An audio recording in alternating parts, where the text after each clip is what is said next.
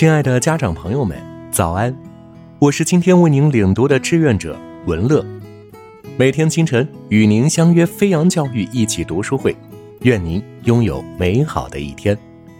今天为您领读的书籍是《被忽视的孩子》。本书讲的是如何克服童年的情感忽视。今天为您分享的内容是横向及纵向提问。问题是千奇百样的，有的问题比其他的更重要。深知自己情绪的人，自然知道如何提出重要的问题。他们知道问什么能问到点子上，对事对人都是如此。而经历过情感忽视的人，出于之前我们讨论过的原因，除非他们自己培养，一般不具备这样的技能。找到事情的核心或真正了解一个人的方法，是练习在横向提问的同时。加上纵向提问，横向提问的目的在于获取信息，而纵向提问旨在获得理解。例如，假设你丈夫拜访完他年迈的母亲后回到家，看起来一脸愠色，你的第一个问题自然是：“去妈妈家怎么样呀？”他回答：“挺好。”在这个情境中，横向的问答可以是什么呢？我们来看一下，问。你妈妈过得好吗？丈夫回答：“挺好的。”她今天出门了吗？她去了商店。她喜欢上周我送的汤吗？她挺喜欢的。她看上去都好吗？跟平常一样好。还是有些抑郁吗？她总是有点抑郁的。你跟她说了明晚苏醒有独舞表演吗？说了。注意到了吗？在这一问一答中。横向提问让你掌握了很多你想知道的信息。你问到了婆婆过得还不错，喜欢你的汤，也没有比平常更加抑郁。丈夫也告诉了她苏西的独舞表演。横向提问在获取和交换信息上很有用。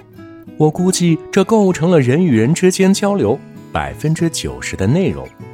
但有些时候，仅仅横向提问是不够的。尤其是当你想更深的了解一个人和他的经历，或是深究一个事件的时候，接下来的例子还是从你丈夫拜访完母亲回到家说起。但这一次，你希望找到一个更加复杂的问题的答案。你想知道为什么你丈夫看上去不开心？为此，你需要采用纵向提问的方式。以下列举了在这个情境中你可能用到的。纵向提问，来看一下，问道：“你看起来不开心啊？妈妈一切都还好吗？是吗？啊，她挺好的。最近你看完她回来，老是闷闷不乐的样子，怎么了？我有吗？我都没发现。他说了什么让你不开心吗？嗯，我觉得没有。那你是？”想到要去见他就会不开心吗？我也不知道，可能是看到他那么老了，我不知道他还能陪我们多久。他看起来太虚弱了，我放心不下，让他自己生活。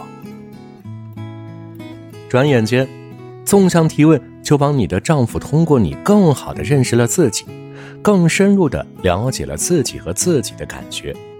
将感觉用文字表达，与你分享了出来。现在他明了了自己的感觉，你就能听到，并帮助他消化、运用这些感觉。也许他的情绪在告诉他，是时候多做一些来赡养母亲了；又或者情绪在告诉他，应该开始准备，有可能会失去他了。